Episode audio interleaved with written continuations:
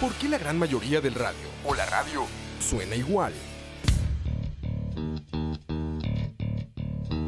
Mensajes publicitarios y comerciales disfrazados de inocentes recomendaciones. Invaden todo lo que vemos y escuchamos. Además de, por supuesto, compromisos con patrocinadores o intereses de terceros que censuran e impiden que cualquier información o mensaje pueda llegar intacto, puro y sin filtros. Al escucha. Muy pronto, una nueva alternativa a la radio. Solo escucha.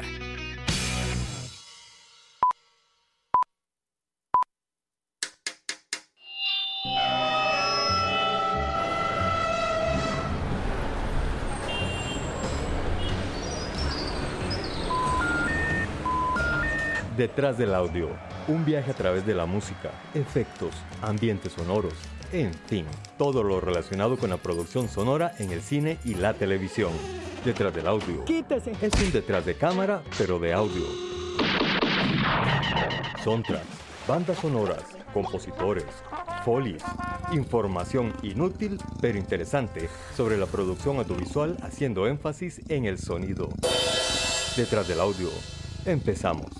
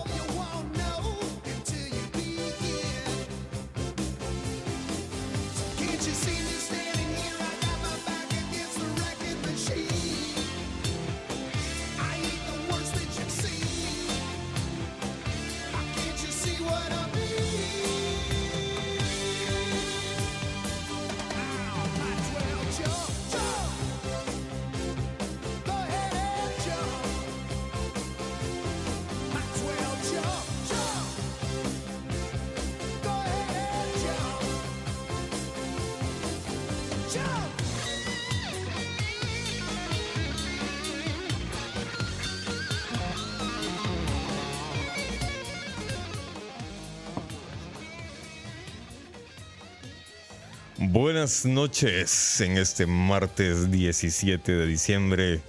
Luego de dos días de que ya le pegaron al pobre gordo, ya le arriaron al pobre gordo. Por en mi casa donde todo el mundo se alegra que le peguen al gordo, ¿no? Así es. Bueno, Alexander Sosa, el dictador de Detrás del Audio, le saluda. Ahora es dictador. Ya, ya bajó, ahora Sí, sí. programa. de este podcast. Ok. No, es que también eh, hay- hay- no, no, no, no hay quejas, pero sí, sí hay como, como que el dictador del podcast. Ustedes son ustedes dueños de, de su programa nada más, entonces también hay, ya hay- hay que, hay que respetar a otros dictadores. Exacto. Ahora sí, billetera mata galán, dice. Bueno, Bueno, y Alejandro, el charlatán de, del podcast, pues no, por el momento creo que. no, vos, vos charlatán a tiempo completo, huevón, así Sí, que yo, yo veces no sé como charlatán y ya. en lugar del nombre, charlatán Salazar, Charlatán Salazar debería ser. Yo creo que, no, creo que me conocen así. en el conocido como en la cédula. Exacto. Una vez, una anécdota cuando yo, cuando yo salí del cole, obviamente la, Ajá. la orientadora sufrió mucho, digamos, así, ¿verdad? Y me la topé muchos años después en la Basílica de Los Ángeles. Ajá. Estaba con mi papá y me la topé. Y me reconoce como, ah, hola, no sé qué. Y se voltea, y nunca se me olvida, dice, este, ay, permítanme un momento para presentarles a mi esposo. Ajá. Y cuando se voltea, lo primero que le dice es, ves, este es el muchacho del que siempre te hablé. Pero eso fue. es bueno o es malo. Exacto, fue como, eh, ok, ok. Y tu papá orgulloso, así es mi hijo. Exacto, sí, claro, claro. Este, si se preguntarán por qué estaba sonando esa canción, Es- primeramente hay que contar algo. Hoy nos- no nos acompaña el matemático porque está, está enfermo. oh no, ¿Ves? Él tiene, ¿qué es? Lo- dolor lumbar, fue lo, lo que nos algo, comentó. creo que es como, Entonces ahí, Osman, saludos a la distancia. Espero que estés descansando. Y saludos, no puedes tomar Ah, birra. ah, ah. La abstinencia te castiga. Bueno, entonces sí, Alejandro, ¿por qué empezamos con Jump?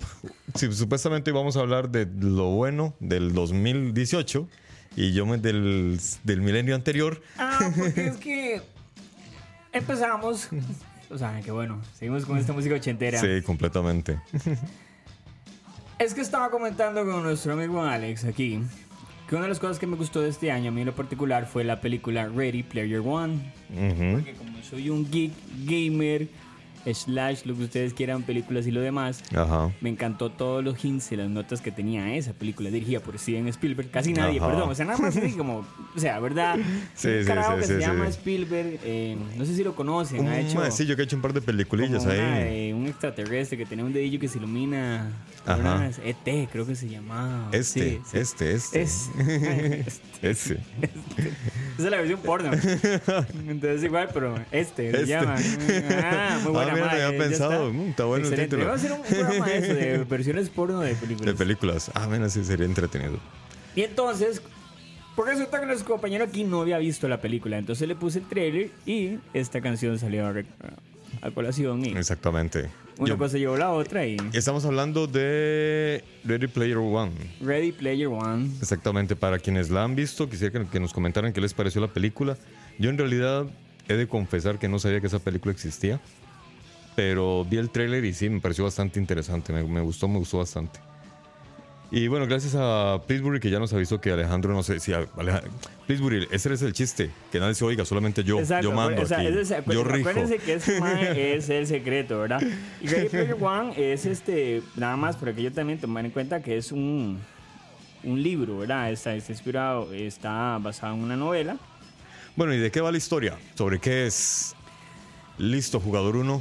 Va, ok, ah, muy bien, ah, muy bien. Bueno, básicamente la premisa es eh, que hay un mundo virtual, que hacia allá vamos en algún momento. O sea, admitámoslo. Empezamos con podcast y luego con Sí. otras cosas. sigan oyendo, chicos, sigan oyendo. Ya están domesticados. Exacto. Después viene Inception con los sueños y después viene esto. A ver. Entonces, básicamente, la gente pasa ya metido en el mundo virtual. Ya la gente casi no hace nada en el mundo real. Todo lo hace en la economía y todo se mueve ahí. Ajá. Entonces, este Mike, que es el que creó todo, El Oasis, fallece. Cuando él fallece, de pronto él deja un mensaje de despedida donde él dice que él dejó unas pistas, Ajá. que las pistas lo que hacen es, este, son tres llaves, que si conseguís las tres llaves, Ujú. tenés acceso a un premio, y el premio es que vos sos el dueño del Oasis y vos lo administras. Ah, Y de todo el dinero. Entonces, claro, es una carrera de locos, porque todo el mundo quiere ser el primero. Pero obviamente las pistas tienen su truco, ¿verdad? Ujú. Son bastante interesantes. Vieres que, así como lo, lo narras, me parece que es una historia interesante en el sentido de que combina otras varias historias. Por ejemplo, eh, por lo que vi en el tráiler, en ese mundo virtual se parece un poco a Tron. Claro. De to- todo lo que es la, la- la estética. Más desarrollado, mejor, muchísimo mejor desarrollado, porque Tron eran más líneas y cosas así. Claro. Pero en un mundo virtual similar, ¿verdad? Luego, eh, el hecho de que sean un montón de personas persiguiendo un mega premio Me recuerda también a, a- películas viejas, setenteras, de también de el mundo se ha vuelto loco, loco, loco, y es porque Exacto. alguien ha dejado una maleta con muchos, con millones de dólares por ahí, entonces la gente va corriendo desesperada para encontrar ese, Exactamente. ese, y, ese y- premio. y tiene, y eso, lo que sí le tenemos que dar mucho mérito a Spielberg. Primero que nada, por primera vez que es Spielberg, entonces Spielberg dice, quiero traerme a quien quiera. O sea, me traigo, Sí. no sé, a... Quiero revivir a... Exacto, eh, a Totoro. Quiero poner a Totoro en la Sí. película y pongo Totoro en la película y nadie le va a decir que no porque es Steven Spielberg. Entonces, dichoso el que pueda hacerlo. Porque, verdad, sí invirtió mucha cantidad de dinero y uno ve muchos personajes, muchos caracteres que son muy propios. Que, que eso es algo que yo sí siento que es muy de Spielberg. Porque la, la novela original sí tiene Ajá. esos elementos, pero no tiene tanto ese nostalgia factor como uno visualmente, ¿verdad? Porque ya a la hora de verlo, ves ese montón de caracteres, de personajes ahí que, Que te recuerdan algo de, Entonces, alguna exacto, época, entonces, claro, o de alguna este- otra película. Vemos. Bueno, suena interesante, sinceramente. Como les digo, yo apenas vi el tráiler ahora que Alejandro me la recomendó y me pareció muy, muy bueno. Más bien, me- lástima que no la... Que, que no supe que, que existía esa película porque sí me hubiera gustado verla. Voy a ver si la consigo Sí, por eh, ahí. por ahí una copia en- digital. eh, no, no, no, no, copias no, jamás, jamás en la vida. No, no sé, ahí tal vez en alguna plataforma. ¿Cómo no, Salvador? Útil. Salvador, ¿cómo no? Mira, Salvador, te cuento el, el tema de hoy. ¿Cómo no, amigo? ¿Cómo no? Estamos aquí en sintonía. Saludos allá a la gente. Mira, el tema de hoy, este, lo Es mejor del año. O sea, sí, sí, lo mejor del año. Te, te va a hacer, eh, seamos sinceros, mira, todo comenzó así. El otro- Dios dijo, yo dije, mira, hágase la no, luz. a- a- ayer, ayer estaba pensando, yo decía, es increíble. Es decir, en este año elegimos un presidente, tuvimos un mundial de Sí. fútbol. Tuvimos una, Una- una elección particular. Una no zona muy solamente- particular, sí. exacto. Tuvimos una, tuvimos una de las huelgas más largas del país. Sí. Nació el costarricense 5 millones. Nació el costarricense 5 millones. Y preguntarme si yo me acuerdo de algo de eso. O sea, todo ese montón de cosas ya Sí. pasaron este año y uno ya se le fueron. Sí, cierto. O sea, el mundial fue este año y yo ya no me acuerdo que Croacia fue eh, subcampeón. Sí, sí, ya pasó. Ya todo es Las historia. elecciones, todo el caos que fue las Ajá. elecciones y. Lo de la huelga, ya todo. Sí, sí, sí, ese año en realidad se ha sido como particular en términos ticos, porque uno lo ve a nivel Exacto. mundial, el mundo ha estado hecho un desmadre, pero siempre, desde hace rato. Exacto. Costa Rica siempre ha estado estable. El mundo Este está año- loco, loco, Sí, loco. sí, exactamente. Este año sí realmente aquí hemos pasado por una época particular. ¿verdad? Exacto. Ah, el- ese despertar político, la lucha de las elecciones, o sea, ha sido un desmadre. Entonces, básicamente es eso, ¿verdad? Ujú. Y. Ah, bueno, porque vean, esta es la primera vez, el primer programa en el que yo no pongo el título, el tema. Entonces, Alejandro, dentro de toda esa lubricación de ideas de lo que ha pasado en Costa Rica, dijo: ¿por qué no hablamos de, de- de- de lo que ha pasado este año? Pero Exacto. en términos artísticos, en términos audiovisuales. Sí. Entonces, eh, Salvador, hoy estamos hablando de lo mejor que hemos visto u- o escuchado En el 2018. en el 2018. Y están totalmente invitados a participar. Exactamente. Cuéntenos qué, qué- qué han visto ustedes de películas, de series. Porque bueno, también Netflix Claro. ha sido una revolución que nos ha, nos ha abierto fronteras Claro. increíbles. De, de hecho, de ahí por eso na- nació la sección en este Exacto. programa de, de Los, la otra sección, que es comentar series o películas que hemos visto en alguna de estas plataformas. Que más adelante les tengo una sugerencia muy, muy buena. Ah, carajo. Sí, Ah, sí, caray. sí. Ah, caray. La- la- un- escuché la mejor descripción que puede recibir esta serie. Dijeron que es lo mejor que han hecho los Centennials. Oh, oh, oh. Y es una señora serie. En serio. Oh. Ahora se las comentamos. Bueno, entonces, eh, ¿qué más hemos visto? Por ejemplo, este, este año también estuvo Parque Jurásico, la veintigésima película de Parque sí, Jurásico. sí, yo- a mí todavía no la vi, no sé, es que esa es otra cosa, eso es algo interesante. Ajá. Cuando empezamos nosotros aquí a hacer un repaso de las películas del año, nos dimos cuenta que nos bombardeamos con películas de superhéroes. Sí, completamente. Y que entonces, no es que estoy criticando las películas superhéroes, porque por algo las fuimos a ver. Pero que muchas de las otras películas que hay, otro tipo de contenido artístico, intelectual artístico. para- para jugar intelectuales, o no, no, se quedaron por fuera, o sea, Sí. por fuera. Completamente. Y, y- pero también se, se ha dado un, un- todo un ataque mercadológico, porque ¿cuánta plata meten en esas películas de, de superhéroes? Por ejemplo, Va- vamos a ver. Eh, yo creo que ya no está sonando el, el playlist de. Ser más dramático en la época. Eh, bueno, primeramente voy a buscar ese dato. ¿Cuánto costó hacer Avengers? Uh, ¿cuál de todas? La, la última, la de este año. Eh, vamos a ver. Avengers Infinity War. ¿Cuánto costó? Wow. Eh, presupuesto. ok, hagamos, ok. Hagan un cálculo. Yo digo que costó ¿qué? unos 300 millones. 300 millones, decís vos que costó la producción. Digo que unos 300, así baratico. Ok. Eh, imagino que ya la gente está buscando en Google lo mismo que acabo de hacer yo. Eh. Así que no hagan trampa. Y en realidad la anduviste bastante, bastante cerca. Tuvo un presupuesto de tres- entre 316 a 400 millones de dólares. Bueno, pues que entre 316 a 400 millones una gran son diferencia. 80 millones de dólares, ¿verdad? Es como... ah, Sí, sí, sí, sí. le dimos una platilla ahí. Una platilla con eso se paga toda la deuda interna y externa de América Latina. Claro. Y compramos Japón, seguramente. La verdad, de esos 400 millones seguro son 30 millones de dólares para Robert Downey Jr., ¿verdad? O sea, Sí, 20 sí, millones sí, de dólares, sí. O sea, Pero imagínense, ese es el presupuesto de esa película. Sea, Y han hecho varias en, todo- en esos últimos años. Tienen que recuperar la inversión. Entonces, hacen un, un- un ataque mercadológico y en el que nos, no- no- no- nos pasan impresionando para convencernos a irlos a ver. y claro. Y de es lo que más hacemos en televisión. De y por eso repente, de llega Avengers. ¿Y cuánto reclamo? Avengers recaudó creo que 2.6 billones, creo. 2.048 billones ¿Ok?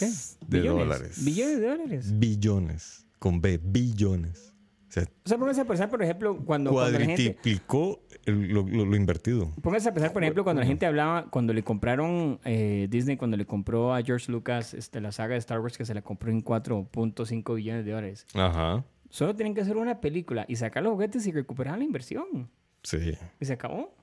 Sí, sí, sí, sí, sí. Pero de eh, no- no- creo que los, los- los- los Avengers no cuentan con este sistema de juguetes, ¿verdad? De tan hecho, fuerte, claro. sí.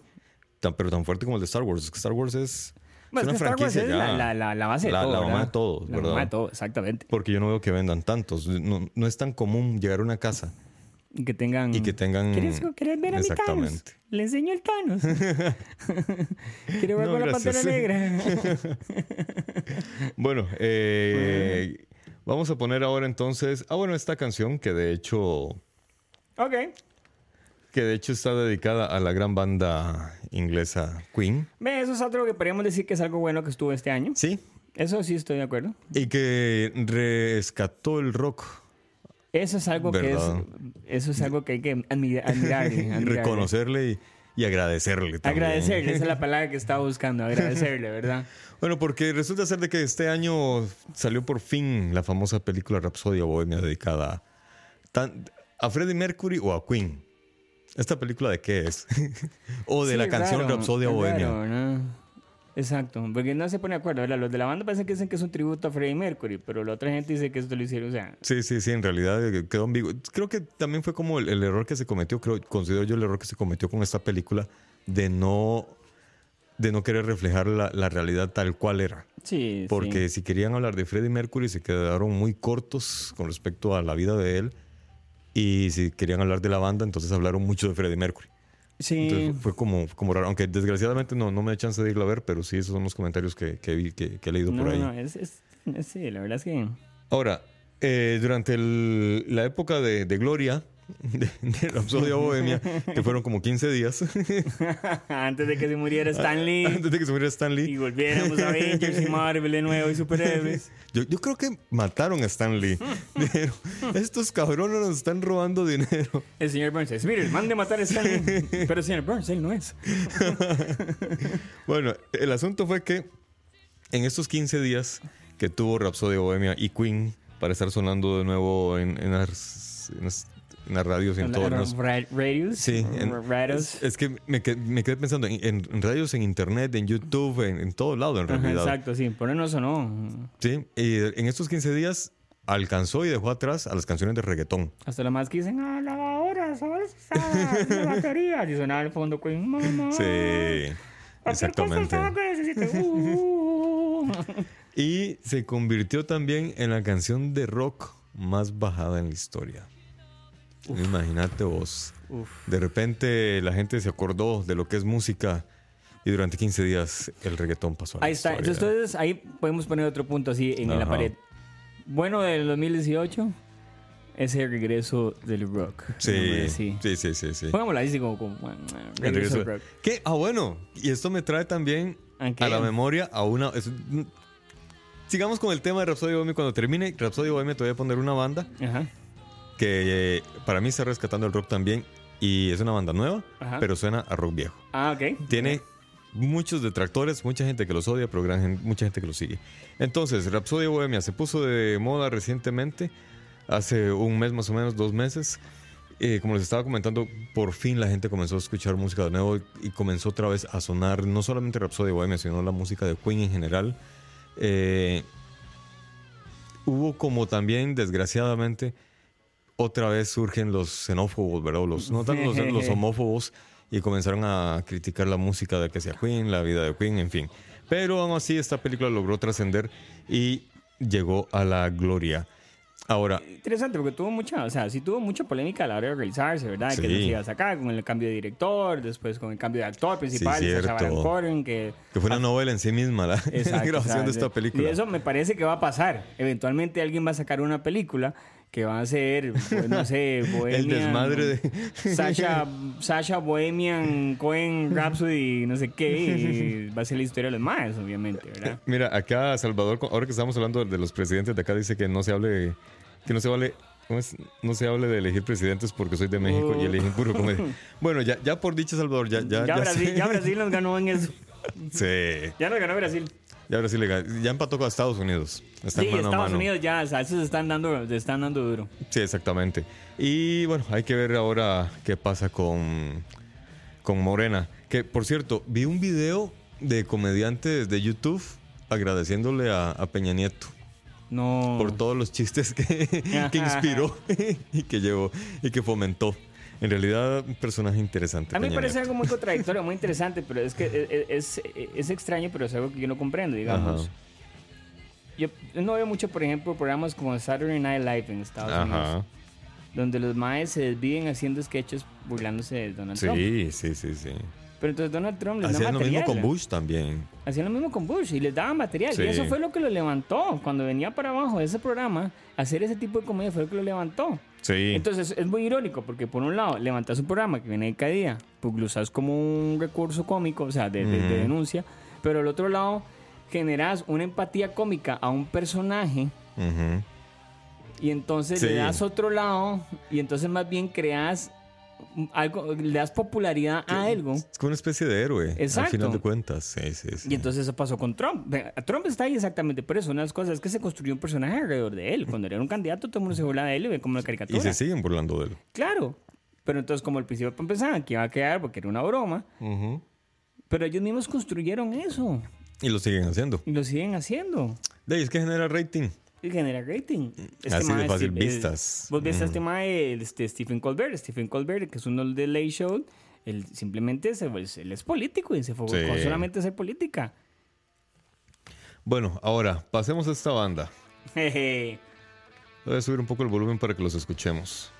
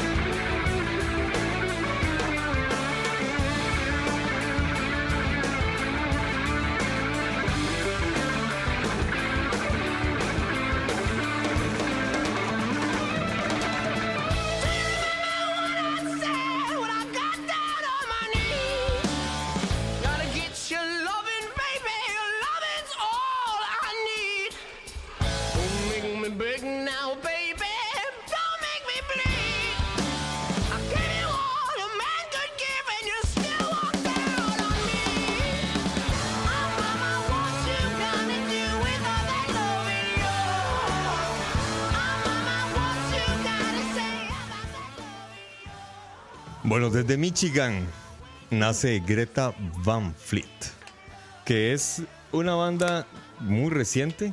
Sus miembros son, al menos para nosotros, son jóvenes. La otra gente son como de la misma edad, ¿verdad? Tienen, Lo dijo, lo dijo. tienen entre 20 a 22 años los, sus miembros. Son tres hermanos y un baterista que no es el baterista original, pero bueno, es el con el que andan ahora, en realidad lo hace bastante bien. ¿Qué pasa con Greta Van Fleet? Que muchos lo critican porque dicen de que es una copia a Led Zeppelin. Otros les encanta porque suena a Led Zeppelin. Y en realidad a la banda le, con su estilo le ha ido bastante bien. Sí, sí. De hecho, eh, Están jóvenes, son 2012 es. Sí, eh, bueno, el disco reciente, ¿verdad? Eh, ellos, hubo un disco, el segundo, si no me equivoco, en la primera semana llegó a los primeros lugares de, de Billboard. En realidad, es una historia muy, muy interesante la, la de estos chamacos. El asunto fue que, por ejemplo, desde su nombre, su- el, ¿por qué se llaman? ¿Por qué tienen nombre de una señora? El tema es que ellos cuando estaban buscando un nombre para la banda, de- estaban ahí divagando, ¿verdad? Tratando de pensar en alguna especie de- de lluvia de ideas. Ajá. Y de repente el papá les dijo que iba a ir a cortarle leña a doña Greta Van Fleet. porque era el invierno, ¿verdad? Y entonces al guitarrista le hizo clic, dijo Greta Van Fleet. Y ese fue el nombre que decidieron dejarle. Le pidieron permiso a la señora. Tiene nombre como personaje de, de, de- de este, del jinete sin cabeza. Uy, sí, ¿verdad? El Greta Van Fleet, imagínate, es- de Michigan, entonces imagino que en esas zonas tienen nombres así de particulares. Y ti- tiene nombre como, bueno, apellido como de holandesa. Y de hecho, Sí, lo- ¿eh? los miembros de esta banda tienen de apellido Kiska. Ca- Casi tienen el apellido de Mo, de, de Sisla. Son de Sí, apellidos sí. O sea, imagino que son de ser hijos de croatas, descendientes croatas o yugoslavos por ahí. Resulta ser de que ellos, el papá es guitarrista y desde pequeños les enseñaba música y les ponía discos, pero solo les ponía rock viejo. Ellos descubrieron la música popular ya grandes, ya como a los entre 17 y 19 años descubrieron la música popular de Britney Spears, de Justin Timberlake y toda esta vaina. Ellos se crearon con puro rock setentero y, y ochentero y así fue como comenzaron a desarrollar ese estilo. En lo personal, yo siento que, digamos, el cantante sí tiene un tono muy, muy similar al de, sí, sí. al de Plan, ¿verdad? Es, Nótese. Sí, y de hecho, hay, hay, hay partes de canciones que se oyen igual. Pero la banda en sí no me suena tan a Led Zeppelin. Mm. Porque Led Zeppelin es como, era como más, eh, como más de sentarse y en viajar. Exactamente. ah, y, o de estar de pie pero tambaleándose para estar, estar bien, bien idiota. Así Apocalipsis ahora. Exactamente. Bueno, digámoslo en términos populares, parece bien fumado Ay, inútil ahí, sin, sin poder tener conciencia de nada. Eh, a mí Le- Led Zeppelin eso es lo que me, me- me remite. En cambio, yo oigo a Greta Van Fleet y más bien me, leva- me levanta el ánimo, me dan ganas de moverme y, así, y de activarme. Entonces, no siento que suene tanto a, a Led Zeppelin. Pero ese es mi, mi, mi criterio. Yo soy muy fan de Led Zeppelin. Me gusta mucho y por eso me gusta Greta. Pero sí siento que, hay, que en, ese, en, ese, en ese ámbito sí son diferentes. Que la música de ellos es más alegre, es más movida. En cambio, la de Led Zeppelin sí era más en viajante. Ahora, también era el- el- la, la moda de, de los 70, ¿verdad?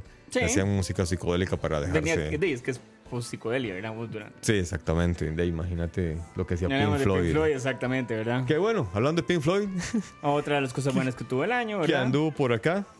Andó por acá el amigo Rogelio Aguas. Este. A ver, con Roger Waters hay un asunto muy particular y es que él no es tanto el cantante de sus conciertos. Porque él, como que muy cantante no es. Sí, no. Pero obviamente sí hay que reconocerle su gran habilidad como compositor. Acá, ah, mira, bajamos el volumen a lo de Greta. Para los que no hayan oído Greta, se lo recomiendo.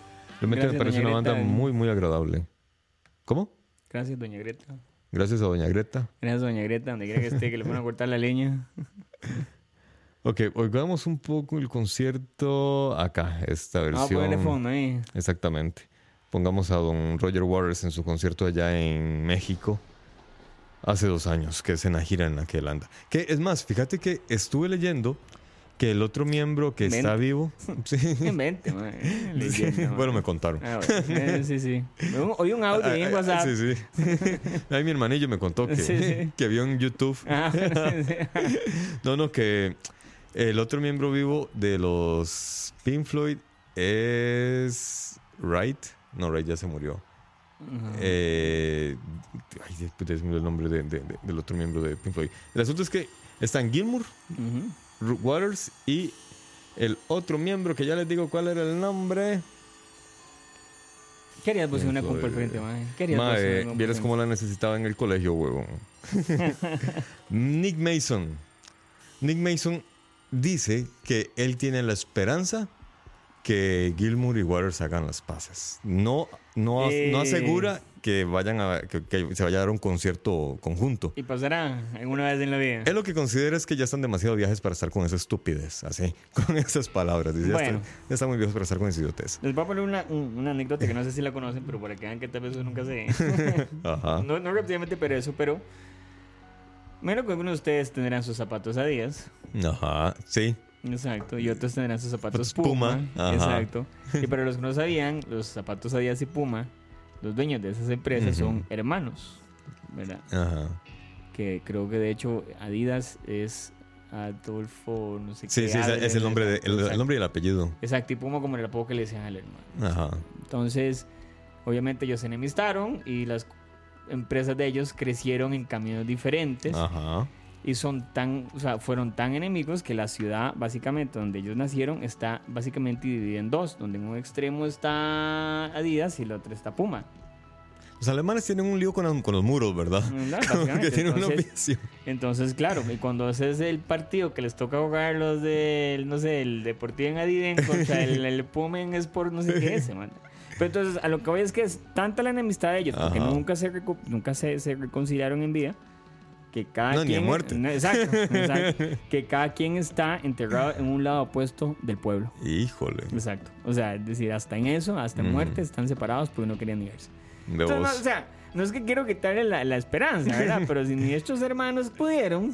Sí, eso sí es cierto. Y, y tengo entendido que, que ya muertos los, los dueños de cada empresa, hubo un partido de fútbol entre las empresas y se agarraron. Claro, es que sí, o sea, ya, ya quedó, ya Sí, quedó. también imagino, o también un poco de alemanes borrachos mejengueando. Exacto. Es como poco de ticos borrachos mejengueando. Es, como, Exacto. es lo, que, lo, lo único que tenemos en común con los alemanes. Exacto. Si mejengueamos borrachos nos agarramos a vergazos. Una vez, yo, yo me acuerdo, yo tuve un jefe que era un, un- un griego y él me decía, te voy a decir algo Alejandro, Ajá, ustedes sí que toman alcohol. en serio. Dice, si nosotros hiciéramos una, un- un- una, olimpiada de gente que tomara alcohol, ustedes no ganan, pero quedan como de tercer lugar. Híjole. Eh, dice, es que aquí todo el mundo toma, las mujeres toman, Sí. todo el mundo toma, es impresionante. Yo, sí, eh, eh, Es lo normal. eh, normal. Hoy te busco orgullo. Exacto, orgullo. gracias. Medalla de, de, Gracias. de- de bronce olímpica. Gracias, vamos por ese segundo lugar. Hay que entrenar más. Que tenía nada más. Vamos, estamos en diciembre. Vamos, Esta- muchachos. Esta, es la época. No, Sí no se aflojemos, no aflojemos, muchachos. Bueno, aquí. Ok, resulta ser de que esa era la, esa es la esperanza de don Nick Mason. A ver si, si se llega a, a realizar. O Esperemos sea, que sí, Nick pero Mason sí. viene siendo como, como, como, como Ringo Starr. Algo así. Como es el que Ringo es como, Starr. Ay, como así, claro. Sí, sí, el sí, se- si se tierno. reúne yo, me llaman. Ok. De hecho, él está dispuesto y, Por eso, y él sí, se sí. lleva bien con ambos. Exacto, no, me, Me- llaman, amigos. Sí. Claro, sí, sí, claro, claro. Y- Claro, Ringo, lo que tú quieras. Para los que estén interesados, eh, Nick Mason tiene un proyecto musical que suena muy, muy similar al Pink Floyd de, de sus inicios. Al Pink Floyd cuando estaba vivo y sin tantas drogas. Eh, ¿Ya se me olvidó el nombre? ¿Otra vez? Cl- Clean Floyd. No, no, ¿cómo se llamaba el, el drogadicto, el primero? El Ah, primer cantante, Sid. Sid Barrett. Sid Barrett. Exactamente. Al parecer no he escuchado la música pero el proyecto que tienen actualmente dicen que va en la línea de que Ah. tenía Pink Floyd cuando estaba vivo Sid Barrett. Entonces, también estamos todos invitados a escuchar el- la nueva propuesta de Nick Mason, que también ya está bastante viejito y en Sí. cualquier momento se nos va a ir. Imagínate, nació en el 44. 74 años. 74 años. Híjole, en el 1944, o sea, Son- terminando la Segunda Guerra Mundial. Cuatro años mayor que vos, nada más. Qué Imagínate, qué poquitos. qué. Bueno, entonces sigamos. ¿Qué más hemos visto este año? ¿Qué más hemos oído? A ver, Deadpool 2. ¿Qué te pareció Deadpool 2? ¿Qué les pareció a todos y todas y todes y todos? Yo tengo, ¿Qué- yo, tengo un problema. pareció? Yo, yo, ok, yo admito una cosa y esto es lo que voy a admitir porque yo también no soy muy, muy, ¿cómo se dice? Este. Objetivo a la hora de hablar de Deadpool porque Deadpool a nivel personal no es un personaje del cómic que me guste. Ajá. No me agrada el cómic, o sea, no me agrada el, el- el concepto de Deadpool como cómic. Ok. Pero, teniendo en cuenta eso, yo fui a ver la primera película de Deadpool y me pareció una agradable sorpresa. Tal vez porque, Ajá. ah, nah, no está mal. Creo que el problema fue que cuando fui a ver la segunda, ya la segunda fue como, bueno, ya hay plata, entonces ahora sí volvámonos Deadpool, Deadpool Lovers. pero sí Deadpool y explotemos Deadpool al 7500%. Ajá. Y entonces ya, ya no, ya no, ya no, ya no soporté tanta dosis de Deadpool, ¿verdad? No pude. Mira, es que a mí la primera me, me- me atrapó, me gustó Sí, mucho. Claro, claro. Yo nunca había sido fan de cómics, entonces de ahí ni siquiera sabía que existía un cómic, pero bueno, la, la película sí me gustó mucho, sobre todo el tráiler. Que me pareció un- una obra de arte. La, igual me pasó igual que vos. La segunda, y dije, ah, puta, si la primera fue buena y también está Reynolds Sí. poniendo el capital y también metido en el guion, va a ir bien. La película mm, me parece buena dentro de su género. Lo que sí me parece excesivo es el chiste de voltear a ver a la cámara. Sí, es que. Ya llega un momento en el que uno dice, ya, eh, ma, ya entendí. correcto, Eso es lo que te hace ser Deadpool. Y entonces, porque eso es lo que habla más en el cómic, él rompe la, la cuarta barrera. Ah, Entonces, por eso es que le hace gracia. Pero llega un momento en que es. sí, sí, no ya, me ya, empacha. empacha, Sí, sí. exactamente. Y entonces, claro, ¿qué digo? O sea, ya Steven, mae. De vuélvese loco, haga, sea Deadpool y haga lo que le dé la gana. Y claro, como Ujú. Ryan Reynolds, de una forma u otra, perdón, pero ese productor, mae, mae, tiene- de hecho, el, el director lo cambiaron en esta segunda porque tenía problemas en la primera. ¿En serio? Diferencias creativas, el director jaló, trajeron a este otro mae. Oye, Em, Y ahora ya acaba de salir otra vez en el cine, ¿verdad? Está Deadpool a la versión, la versión. PG-13, La versión para niños. La versión para niños. O sea, Híjole. Pero bueno, fíjate que al menos el, el cierre, el final, sí me gustó mucho me, porque me dio risa. El reivindicarse a él como sí mismo. Eh, Pero digamos, Sí. que Deadpool reivindicara a Ryan Reynolds. Sí. Porque cuando sale y, y- y mata a Ryan Reynolds después de escribir Oh, no. Linterna Verde. oh no, spoiler. Ah, sí, spoilers, Sí, sí, salados. El asunto es que si vieron Linterna Verde, Linterna Verde es un fiasco, es pésima, es horrible, es aburrida.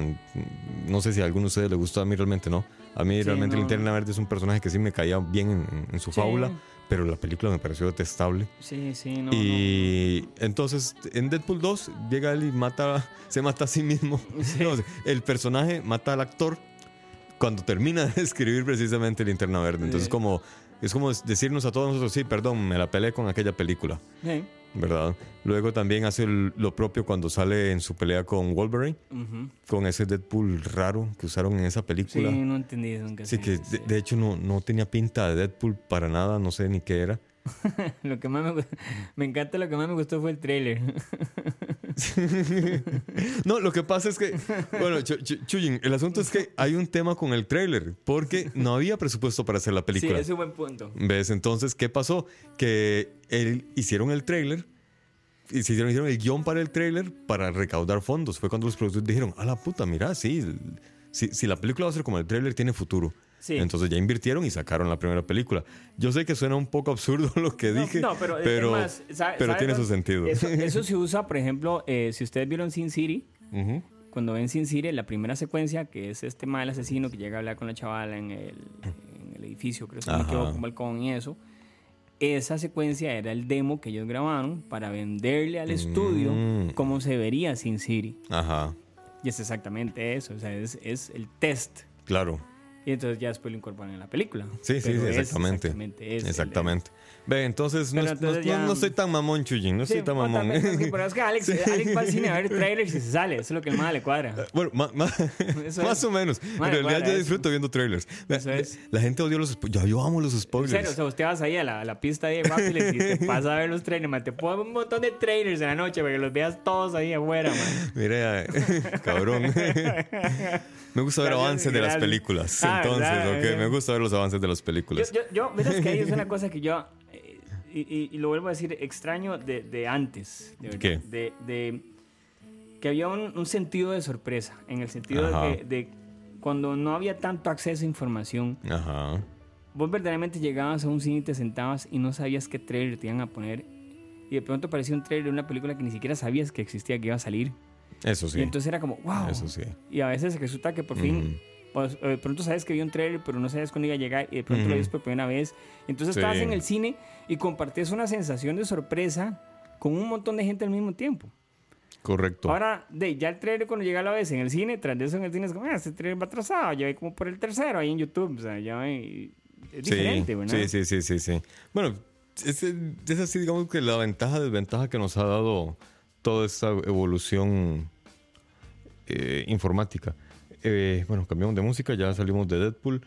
La siguiente película que está Isla de acá, Perros. Isla, de Yo Perros. quiero hablar de Perros porque Isla de Perros es de este. De Wes Craven, ¿verdad? Que, Ajá, No, Wes Craven, no, este, Wes Anderson. de Wes Anderson. Wes Anderson, sí, Ajá. Wes Craven es el de terror, perdón. sí, sí, sería otro tipo de Isla de Perros, que también sería interesante, no crean, ¿verdad? Pero, no, no, Wes Anderson. Los que conocen a Wes Anderson, pues saben que tiene un tipo de, de cine muy particular. Este, él tiene una fotografía que me gusta mucho. Él siempre es una fotografía muy perfecta, muy, ¿cómo sería la ¿Cuál otra palabra? película ha dirigido él? Wes Anderson, este hotel, este, el Hotel Budapest. Ajá, Ujú. es buena. Este, los Tenenbaums. Eso no sé cuál es. El, el, fantástico, el fantástico señor Fox, que también es animada. Ujú. Este, ahorita creo que terminó. Este, ¿qué otra tenía? Ah, bueno, este, Moonrise Kingdom. Ah, bueno, la de este, de Life Aquatic. No sé si la has visto. No. ¿Qué pasa, man? Ya, deja, de salir- yo trabajo, deja de estar aquí sentado. Sí. ¿Qué pasa, señor? Deja de hacer podcast. Deja de hacer podcast, deja de ver trailers ahí. Bueno, eh, pero esta Isla de Perros es... Es animada. Es animada, pero está basada en una historia asiática o qué. No, no, es, es, es, sobre, es la cultura asiática, pero es muy interesante. La premisa Ajá. es que hay una enfermedad que pasa entre las personas y entonces empiezan a culpar a los perros, que los perros son los que la, la, Ujú. la- contraen, eh, la La propagan. propagan, gracias. Entonces de, destierran a todos los perros a una isla. Ah, Entonces un chiquito quiere ir a encontrar al perro de, de él. De él. Se va a, a buscarlo. Y en cierta forma muy interesante porque queda ahí muy elegante puesto que los que hacen toda la trama, porque siempre que es un malo, detrás del malo hay un gato. Entonces, Sí. te das cuenta que todo lo, todo lo malo son los gatos, ¿verdad? Es muy, muy interesante, o sea, muy, muy, muy bien hecha. Este, verdaderamente, eh, Wes Craven en esto yo sí le reconozco que él, él- él tiene una forma de narrar la historia muy dulce, Ujú. la verdad es que sí. Y es muy particular, él tiene un cine muy, muy particular. ¿y cómo hace con el- los diálogos? Porque es con perros. No, es que, o sea, no, no, son Entonces- actores de lujo, ¿verdad? O sea, Ajá. tenés ahí hasta... Ah, pero los perros hablan, digamos. Sí, hablan. Ah, ok, exacto, ok, hablan, ok. exacto, hablan. Ahí, este... Creo que el chiquito es el que habla en japonés, nada más. Mm. Todos los demás perros sí hablan, pero... No me acuerdo, sí, creo que es perro japonés. Este, los gatos no hablan, no les interesa hablar. Eh, los gatos son gatos. Exacto, pero tenés este, o sea, los, los, de, los, los actores son actores de lujo, el que, el que parte, ya Bueno, vean, les voy a poner acá Dale, mientras- precisamente el corto que estoy viendo de, de Isla de Perros. Está muy, muy- la, animación está espectacular. No es tan fina y detallada como, por ejemplo, lo que hacen con, con Zootopia. Sí, sí, es, que esto, es que esto es este... Eso es más artístico, ¿verdad? Esto No- es... em, no- mucho- em, ¿qué? ¿Cómo- ¿Cómo se dice cuando son muñecos que se mueven en... Títeres, marionetas. Sí, motion capture. no. Ah, Stop motion. Stop motion. Ah, ok. Stop motion. ¿En serio? Híjole, ¿y con qué lo hicieron? ¿Con plasticina?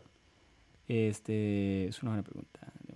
Mira, o sea, en el cast tenés a los perros, tenés a Brian Cranston, Cranston que es de, ¿verdad? Breaking Bad.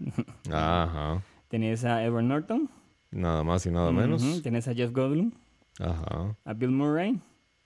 O sea, echate un cast ahí, ¿verdad? Frances McDormand. O sea, Scarlett Johansson, Harvey Keitel. Scarlett Johansson que, que no sale en ninguna película. Hasta Yoko Ono sale. Sí, y, y qué sonido hace? El aullido. Que y ya. Tilda Swinton, Ken Watanabe. Bueno, entonces ahí está, ahí está el link para que vean el trailer de esa película, por lo menos el corto que yo vi de esa película está muy, muy bueno. Y otra película que también nos llegó que de ahí, rompió madres en taquillas, obviamente. Pero madre santa que- Son películas hechas para eso, que es la de Avengers Infinity Wars, que llegó, que fue como a mediados de año, ¿verdad? como ya dijimos, un presupuesto exorbitante y recaudó cuatro veces más de lo Yo, invertido. yo tengo. Perdón. Y mantiene a todo el mundo en, en ansias esperando la Yo- siguiente. tengo mi pregunta. ¿Ustedes creen que ya llegamos a un punto donde ese tipo de películas verdaderamente se merecen un Oscar? Algo así, como mejor Por lo que está pasando en Black Panther, por ejemplo. Sí, por que, ejemplo, en general, exacto. Yo no, no sé. Mira, es que te- todo el mundo tiene derecho a ganarse un Oscar si se lo merece. No es que te lo van a dar solo porque sí, ¿verdad? Por ejemplo, eh, Black Panther, aunque es una película de superhéroes, musicalmente, la música me pareció muy, muy buena. Ok, sí, de pero, la selección eh, musical, la Puede elaboración ganar la- mejor película. Puede ganar mejor música. Mejor música, por ¿Pero ejemplo. mejor película? No, No. no, no, no, no. Es ahí sí no. no sí, el, el asunto es que, aunque son grandes películas, muy bien dirigidas, increíbles efectos, no tienen los, los, las características para ser mejor película. ¿Por qué? Porque si la analizas, toda la trama es, es monótona, ¿verdad? Simplemente buenos contra malos y al final ganan los buenos.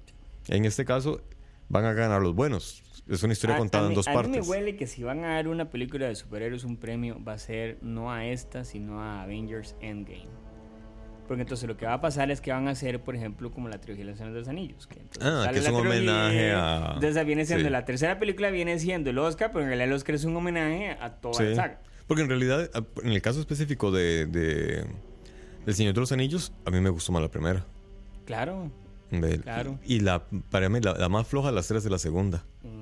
Ve, Y cuando le dieron el Oscar en la tercera, yo me quedé, pero ¿por qué en la tercera? Si en la primera, en la primera él, hizo, su arte Sí. está en la primera. Es interesante, porque si te pones a pensar, yo creo que la segunda no es que es mala. Lo que pasa es que yo creo que la primera, como la primera básicamente fue la primera, y verdaderamente uno lo impactó en su Sí. momento. y creo que se gastó casi todo el presupuesto en la primera. Y el shock fue mucho. Entonces, ya, Sí. con- ya superar ese shock en la segunda, sí. Ya uno ya lo que vio. Ajá. En la tercera, pues como el final sí era más épico y todo, pues uno ahí sí levantó otra vez mucho, ¿verdad? Sí, lo- Pero, pero. Pero es que a mí la, la tercera lo que me chocó fue el efecto especial de ella, la araña.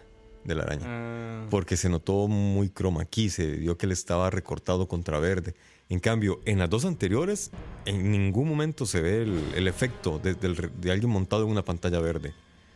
Es en ningún momento. es que no en cambio, en la tercera sí, que- entonces es que- yo siento es que, ¿sabes? Es que yo que creo que de hecho casi no había como Mm. verde, porque de hecho una de las cosas que por el que tuvo mucho problema en, en, este en las nuevas películas, este em, el actor de Gandalf, este, Dios, ¿cómo se me olvidó? McKellen, McKellen, en las nuevas, en las del Hobbit, él entre las cosas que se decía es que él estuvo a punto de renunciar muchas veces porque él Híjole. le tocó muchas veces actuar en, en- en verde, o sea, solo. Ajá, sin saber.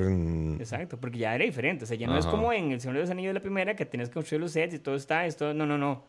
Aquí es, madre, pantalla verde, usted se sienta ahí, usted actúa, los otros más van a estar uno aquí, otro acá, otro acá al frente y se acabó. ay, Y entonces el mae no le gustó porque él es un actor de, de método y él Sí, sí, interactúa y entonces él se sintió incómodo y solo. Entonces al final lo lograron trabajar y todo y ya él volvió a... Ah, ve. Pero sí, fue difícil.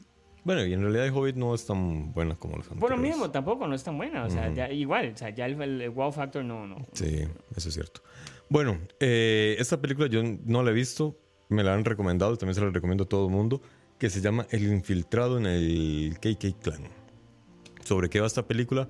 Esta película, bueno, primeramente es dirigida por nada más y nada menos también que por don Spike Lee, uno de los, de los directores más controversiales de Hollywood, Eh, que yo me acuerdo cuando, cuando estábamos en la universidad, alguien, no sé, me había comentado que Spike Lee era el típico, típico di- director que produce mierda para ahorrar y hacer una película buena. y me parece que por ahí va. Esta es dirigida por él, creo que también la escribió, y es la historia de un infiltrado en el Ku Klux Klan, pero quien se infiltra en el Ku Klux Klan es negro. uh, ¿Ves? Me han dicho que está muy bien esta película, entonces sí, realmente tengo mucho interés. Y también sale eh, actuando, creo que ese es eh, Kenny Ren, Adam ¿verdad? Driver, sí, Adam Driver, sí. Exactamente, quien hace el papel de Kenny Ren en las películas de Star Wars, en las Sí, nuevas. del Chichitas. Ok, eh, Aniquilación que me comentaste ahora. ¿Qué tal te parece Aniquilación? Que esta película es de Netflix. Sí, es, es, es interesante porque sí, sí, sí se estrenó en el cine, pero creo que, si, no me- si, no mal- si mal no recuerdo, su estreno para América Latina, se- los derechos salieron para Netflix. O sea, el- como que los derechos, es como que esta película lo que tuvo interesante es como que los derechos en cierta parte del mundo, en Estados creo que sí se tiró en el cine, y Ajá. el resto del mundo se tiró en Netflix. Mm. Es este un libro, creo que Annihilation, si no me equivoco, él El director es muy interesante porque nada más voy a corroborar el dato del director, que yo sé que el director es escritor. Y él no solo es escritor, sino que él es escritor de... eh, escribió eh, La playa. Ah, con Leonardo, con, con- Leo, Sí, él, pero escribió el libro. Él escribió el libro. de donde salió la, La película. película. Ah, veos. Es extraño, es una película de ciencia ficción. Wow, no sé cómo, cómo, cómo, cómo explicarla. ¿Qué pasó? Que le bajé la Ah, música. ya, sí. Sí, sí, sí. Tengo muy alto, ya la bajé, ya la bajé. No me joda. Se puede aquí, madre, trabajar en las condiciones, madre. sí. Bueno, bueno, ya. Básicamente es un grupo de gente que, de, de doctoras, de este, ¿cómo se diría? De científicas que las Ujú. meten a, a un... Es que es una especie de fenómeno que está pasando, un- ¿verdad? Como un disturbio. Ajá. No sé cómo decirse un disturbio en la fuerza. Es que es raro decir, es como un disturbio, sí, es que es algo raro. Es como un domo que existe, Ajá. que es un disturbio. Entonces, eh, la forma que pasan las cosas dentro de ese lugar son diferentes. Entonces, Mm, la, la forma que evoluciona la fauna, Ajá. la forma que eso los afecta a ellos mentalmente también, ¿verdad? Entonces, Ah, ok. Sí, es un poco psicológico, pero... mm, Y está dirigida por Alex Garland, quien dirigió Ex Machina. No sé si vos la viste esa Ex Machina. Sí. Es, es muy, muy buena. Es una Sí. película de. Es, es, es una sola locación, Creo que en esa una sola película es casa. una de las que le, le dio su, su, su punto Sí, claro. como actriz a... a Ah, ¿quién? Ay, a la que, sal- a la que es A la ahora. actriz. A la actriz ahora que es. Sí, sí, sí. A nuestra, a nuestra nueva Tomb Raider. Exactamente. Eh, Ex Machina es una película ya de varios años atrás y, Vikander, Vikander, Ali- Alicia Vikander. y consiste en un, en un genio de la informática que perdón, construye robots femeninos y se trae a un empleado a vivir a su casa para que conviva con este robot y hacer un experimento social, analizando tanto el comportamiento de un humano con una máquina, pero también cómo la máquina, él está analizando cómo la máquina desarrolla y se va humanizando. Eh, al final todo se vuelve medio loco y se desmadra, pero realmente es una película muy muy buena, se la recomiendo. Ok, vean, ¿qué está sonando de fondo? Ah, bueno, este, ya van a ser las 7 entonces. Pasamos a la sección Los, la otra sección. ¿Cuáles son los aplausos? Ahí está. En esta sección eh, lo que hacemos es comentar algo que ya hemos visto en, este caso Netflix, que es la plataforma OTT más, Ahí más está, conocida en esta época. lindo. Ahí está, exactamente. Vean, yo les recomiendo en Netflix una serie que se llama The End of the Fucking World. Ah, sí. Es muy, muy buena. Es una serie, es corta, es una sola temporada. Los capítulos tienen duraciones muy variadas. Hay capítulos que pueden durar de 20 minutos a media hora y unos que duran como 15 minutos en realidad. No se preocuparon por la duración. Y es la historia de dos adolescentes medio locos que deciden escaparse de sus padres agresores o trastornados. Y ellos se van por Inglaterra ahí viviendo su vida de adolescentes, jalándose algunas tortas, cometiendo algunos errores, hasta que ocurre un desenlace completamente inesperado. Eh, de hecho, el final fue lo que más me gustó. No se lo voy a contar para que no, no, no vayan spoil- spoileados. No sé cómo se conjuga la Ah, palabra ya, ya, spoilear. ya. Para que no sepan exactamente de qué se trata el final, porque realmente es bastante, bastante bueno. Es un, es un giro en historia impensable. Se lo recomiendo. The End of the Fucking World y además que tiene una muy buena selección musical. Eh, también es música bastante ochentera y set- setentera. Netflix. Exactamente, ahí la publicidad para Netflix. A mí se me sale lo carajillo y. A ver, a ver. pero. ¿Saben qué les voy a recomendar? Voltron.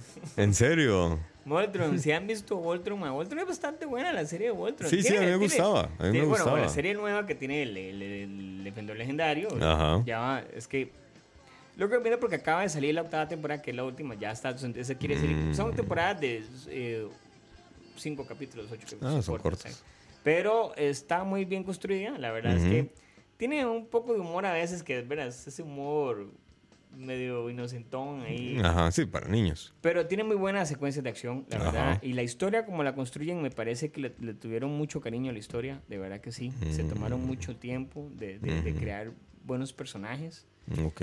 Este, los, los, ¿cómo serían los enemigos? Los, los, Es que iba a poner como el término que usamos nosotros en las fuerzas de oposición. Ajá. Los antagonistas. Los antagonistas. las fuerzas Los contrarios, los venga, rivales. Los rivales, venga. Los malos. Ajá, exacto, los villanos. Este, e- e- es buena, e- la animación es buena y está cerrando muy bien la historia. Me parece muy interesante. No les voy a contar cómo cierra, pero realmente eh, el nivel de, de enemigos con el que van lidiando verdaderamente es un poquito estresante, ¿verdad? Ok. Pero ocho temporadas, Botron legendó de, de, de- ya no dije nada. Botron. Bueno, ahora dijiste algo interesante sobre los personajes. Eso es algo que te iba a comentar, que por qué Avengers no podría llegar a ganar un, un Oscar. Porque sus personajes son planos. Ujú. ¿Ve? ¿A qué me refiero con que son personajes planos? A que como son superhéroes, los buenos son buenos, siempre van a ser buenos. Y los malos siempre van a ser Sí. malos. En las películas realistas se basan en personajes realistas humanos. Ningún humano es completamente bueno. Ningún humano es completamente malo. Exactamente, el humano siempre se mantiene en ese margen, ¿verdad? Entonces, cuesta mucho. Me parecería descabellado que le den un, un- un premio a una película que se basa en personajes tan, tan sencillos, digámoslo así. Eh, bueno, Misión Imposible, que es otra también que llegó a los cines, estuvo muy bien aceptada por, la, por las críticas. Dicen de que las, las- las escenas de acción son muy buenas y interpretadas por Tom Cruise, que en una escena precisamente se fracturó un pie. Y la escena está en la película. Ustedes Y la pueden escena está en la película. Ah, Exacto. mira, fue la buena. Exacto. La escena que quedó es la que está. Ustedes pueden ver básicamente donde él se le dobla el pie y sube con dificultad y cortan y. Ajá. Sí, exacto. Híjole. Exacto. Pero este. Es interesante porque. Misión Imposible es como, un- como muy extraño, ¿verdad? Ha pasado por, por picos, ¿verdad? Las- la saga de Misión Imposible por diferentes directores y como tratando de encontrar un, un nicho, ¿verdad? Sí. Empezó muy de espías, como tenía que ser. Luego llegó Igual que la serie original. y se volvió una película de superhéroes. En la 3 trataron de hacer un balance. Y ya por la cuarta y quinta ya, ya... Yo creo ya en la quinta ya encontraron lo que querían. Ah, ok. Este... No, sí me gusta, no entiendo por qué, la gente la amó tanto, me parece que la amaron en esa película, pero, o sea, yo no sé si es que la gente dice que Tom Cruise se tira de un edificio y a verlo.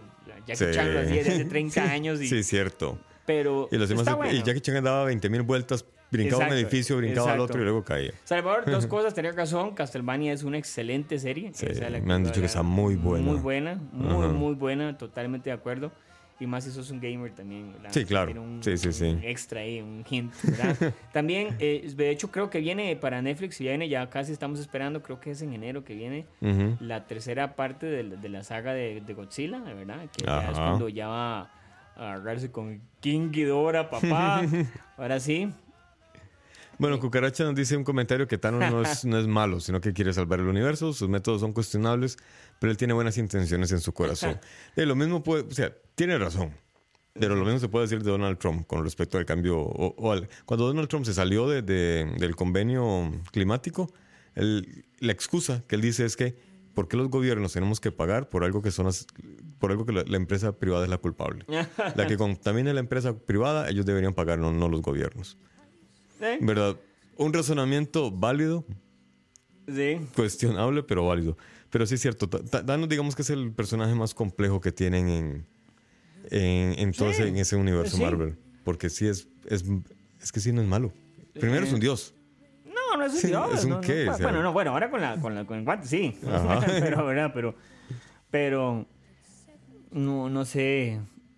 Ahora estoy pensando que eso que dice, que se rompete la pierna, dice Tom Cruise, Ah, la el pierna. Brogalek.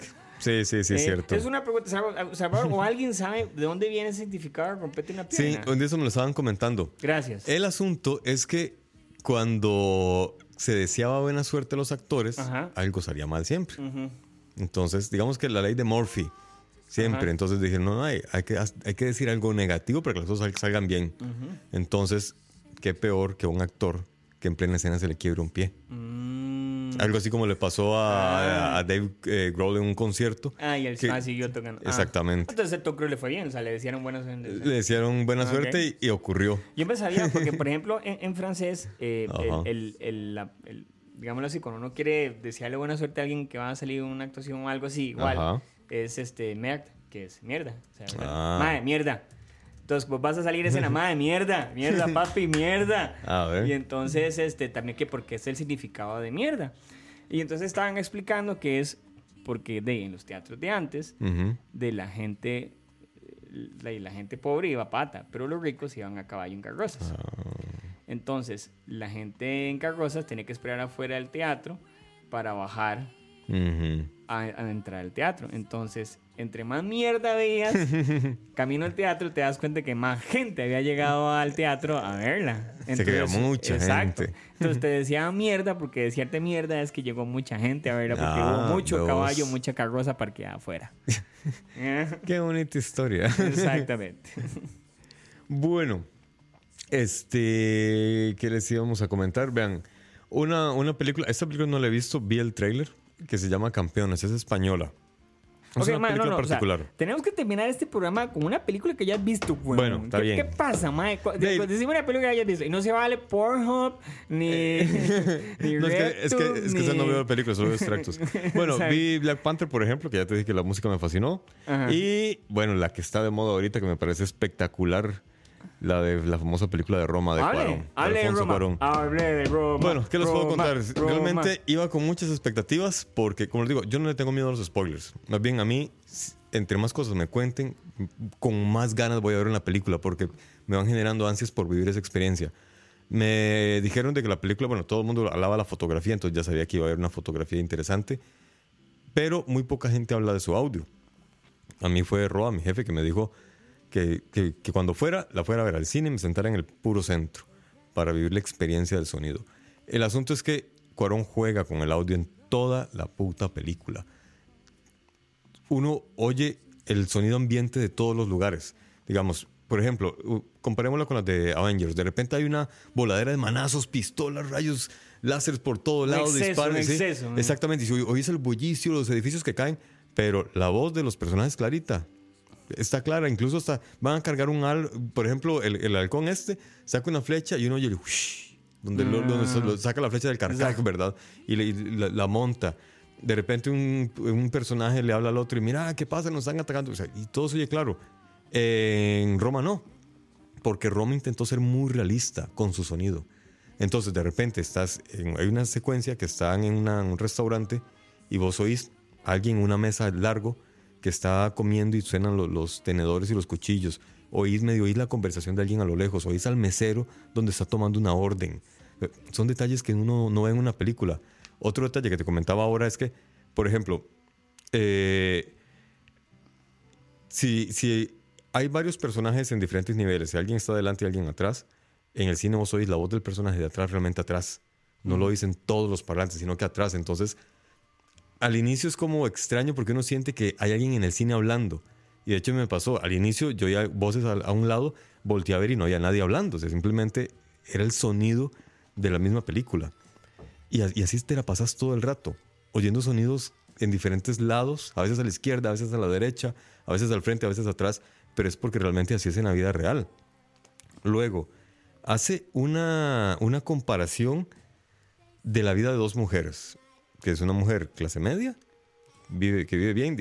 Ahora, a mí me llamó la atención, yo pensé que, que Cuarón había sido un niño rico, a como presentan la casa y el barrio, yo dije, ah, mira, un niño rico, y no. Me comentaron que Cuarón era clase media, pero la clase media de aquella época de México era pudiente. Entonces vive en una casa grande, muy cómoda, y tiene dos sirvientas. ¿Quién tiene dos sirvientas en su casa? No es algo muy común, ¿verdad? Él sí tiene dos sirvientas. El papá es médico, la mamá había estudiado química, entonces vivían cómodamente. Y se hace una comparación entre la vida de la... Eso es un detalle. Antes de continuar, Roma, es- Roma es, un, es autobiográfica. Tiene mucho de la vida de Cuarón y su familia. De hecho, tengo entendido que los hermanos se medio disgustaron Ah. con él por haber revelado muchos detalles y haber despertado o abierto algunas heridas. Claro. El asunto es que se compara la vida de la mamá de él con la mamá de una de sus sirvientas que es indígena. Ahora, esta indígena en la vida real no es actriz, es maestra. Y se hace una actuación. Hay una escena donde esa chica está llorando que a uno el corazón se le hace pequeño. Y es, yo soy muy macho y yo no lloré. Exacto. Soy yo sé. Exacto, exacto. Ahí me, me Solo me estaba, me estaba lavando los ojos desde afuera, de Nada más. para afuera. Exactamente, tiene una basurilla. Exacto. Ven, eh, y, y el, el asunto es que la lección que queda es que al final de cuentas todos los humanos reímos, todos sufrimos, todos pasamos por situaciones complejas sin tomar en cuenta tu estrato social. Eh, cada uno lo afrenta de diferente manera, pero de ahí todos tenemos problemas y todos tenemos que ver cómo salir adelante. Esa es como la moraleja que me quedó a mí. Ahora, la fotografía es una obra de arte también. Eh, No, no, ¿qué dice ahí? En italiano se dice invoca al lupo y la persona responde creepy lupo. Eso es de, de cuando le decía a uno a alguien bien y... Invoca al lupo, el personaje responde creepy lupo. ¿Y qué lupo. significará eso? ¿Qué significa eso? Chuyin, ¿qué significa eso en español? Exacto. ¿Cuál es el, ¿Cómo es el, el sentido? Que es como, entonces si uno no responde, entonces le va mal. Ajá. Veo- Sí, y Chuyin también dice que es para decir que, que para decir el mal de la gente que decía el bien. Bueno, la historia que yo conozco del, del Broca Leg es Oiga, De- que en deseando que la gente- Embracer acaban de anunciar una parodia de One Piece. Voy ahí, en serio. voy ahí. Bueno, una pregunta. Salvador, ¿cómo te diste cuenta? De eso. Bueno, ¿Qué canales en internet andas viendo, cabrón? Para que me pases el link. Por curiosidad Sí. cinematográfica nada Para más. cuando el más hace pausa de, de trailers. Bueno, el asunto es que también con la fotografía Cuarón hace juega, realmente juega, hace cosas que no he visto en el cine, hace paneos interminables, larguísimos, pero justificados. Hay una escena donde meten, creo que construyeron un muelle para poder montar la cámara, porque la cámara entra en el mar y luego sale. Y eso, es, y eso es una sola toma. La cámara está en la orilla, va, comienza a avanzar con el personaje por la arena, la orilla, entra al mar, el agua le llega por el cuello al personaje, la cámara está ahí. Y hay un making of donde se ve que tienen un muelle, la cámara está forrada en plástico, no sé Oh. qué. Hay un par de cabrones con un, con- no sé si es un vidrio o una tela para cuidar las gotas que no le caigan la cara. En serio, es un desmadre esa escena. Y se ve sencilla, pero en realidad fue un desmadre. Construyeron una ciudad en el desierto. O sea, el pueblo lo volvieron a construir, las fachadas, para que... Para, de- obviamente toda esa zona ya no es igual que en los 70 Entonces lo construyeron. Obviamente es Netflix, el capital que Eh, se eh, ve ahí. eh. Pusieron muchísima plata. Yo por, por metiche me quedé viendo los créditos al final. Hay un equipo de carpinteros y albañiles, en serio, que no he visto en ninguna otra peli. Y así dice, carpinteros, ta, ta, ta, ta, jefe de Pues si en carpinteros. México sabe por qué no le pudieron llegar a arreglar un closet o algo así. Exactamente. Salvador, si sabes en México si hubo una, una falta de, de carpinteros es por en Roma. Sí, de- seguramente. Exacto. Porque sí, en serio, realmente la película es muy, muy buena. Eh, Va a estar hasta mañana en cartelera en el Magali, porque luego tiene que ir a, a participar en, en varios certámenes. Ah. Eh, y ojalá vuelva, y porque realmente vale la pena la experiencia de, de- de verla en el cine. No van a ir- vean, es una película con otro ritmo, porque es lenta. O sea, no es una película donde hay acción, no hay, no, no hay grandes emociones, pero sí es como muy linda, es muy, muy al estilo cine europeo, ¿verdad? Que son esas tomas largas, diálogos entre los personajes, la cámara se mueve de un lado a otro. La- sí hay un cambio de ritmo al inicio de la- del tercer acto. Ahí todo cambia, es cuando todo se desmadra. Y hay una situación particular en México donde en una universidad hubo problemas y entonces el ejército llegó a, a atacar a esos estudiantes. Entonces, a partir de ahí, la película se acelera y se hace un desmadre. Pero, no, como les digo, realmente recomendadísima. Muy, muy recomendada Roma. Y entonces, ¿de qué? Nos vamos viendo entonces, ah. Choyin dice, es que te deseo que estés en la boca del lobo y entonces la respuesta es, pues muerte al lobo, boludo. Ah. Muerte al lobo. Que hace en la boca del lobo, entonces. A ver, ve, bueno, esa está como más agresiva. Sí, pues como que bonita. se defiende, ¿no? Exactamente. Como chas, chas, chas. Bueno, entonces, vean. Nos nos vamos vamos- despidiendo. Exactamente, con una canción de, de Año Nuevo. Exacto, porque es importante notar que este es el último programa del año. Ah, sí, cierto, no lo hemos dicho. Cierto, no hemos dicho eso, perdón, se me olvidó. Nos oiremos hasta enero. Todavía no tenemos definida la fecha, pero hasta enero porque nos vamos en un periodo de vacaciones. Ujú, Y nos vamos con esta hermosa canción. Espero que la disfruten. Gracias a todos los que nos han acompañado todo este año. Exactamente, a todos y todas y más, todos es y que- todos. Exacto, es que ag- agradecemos. ¿eh? Es que vos ¿Qué sos yo- yo pasa, soy mae? dictador, yo hago lo que ¿Qué me da la gana, yo me largo y ¿Sabe ya. qué? O sea, Están ahí, están ahí. Y que vayan para el carajo también. Sí, ve, así, así querés. Así, así. Ahora con lo que les vas a poner, ¿verdad? Esta canción va dedicada a todas y todos los que han estado con este programa. Gracias, felices fiestas a todos, de verdad, que disfruten donde quiera que estén, a todos, gracias por estar aquí. Y estaremos con más temas y más tonteras. Y más charlatanería. Exacto, el charlatán del podcast. el año viejo, me cago en el año nuevo, me cago en el arbolito y me cago en ti. Me cago en el año viejo, me cago en el año nuevo, me cago en el arbolito y me cago El fin de año me recuerda lo mucho que nos quisimos, pero ya nos aburrimos. Por eso vete a la mierda. Me cago en el año viejo, me cago en el año nuevo, me cago en el arbolito y me cago en ti.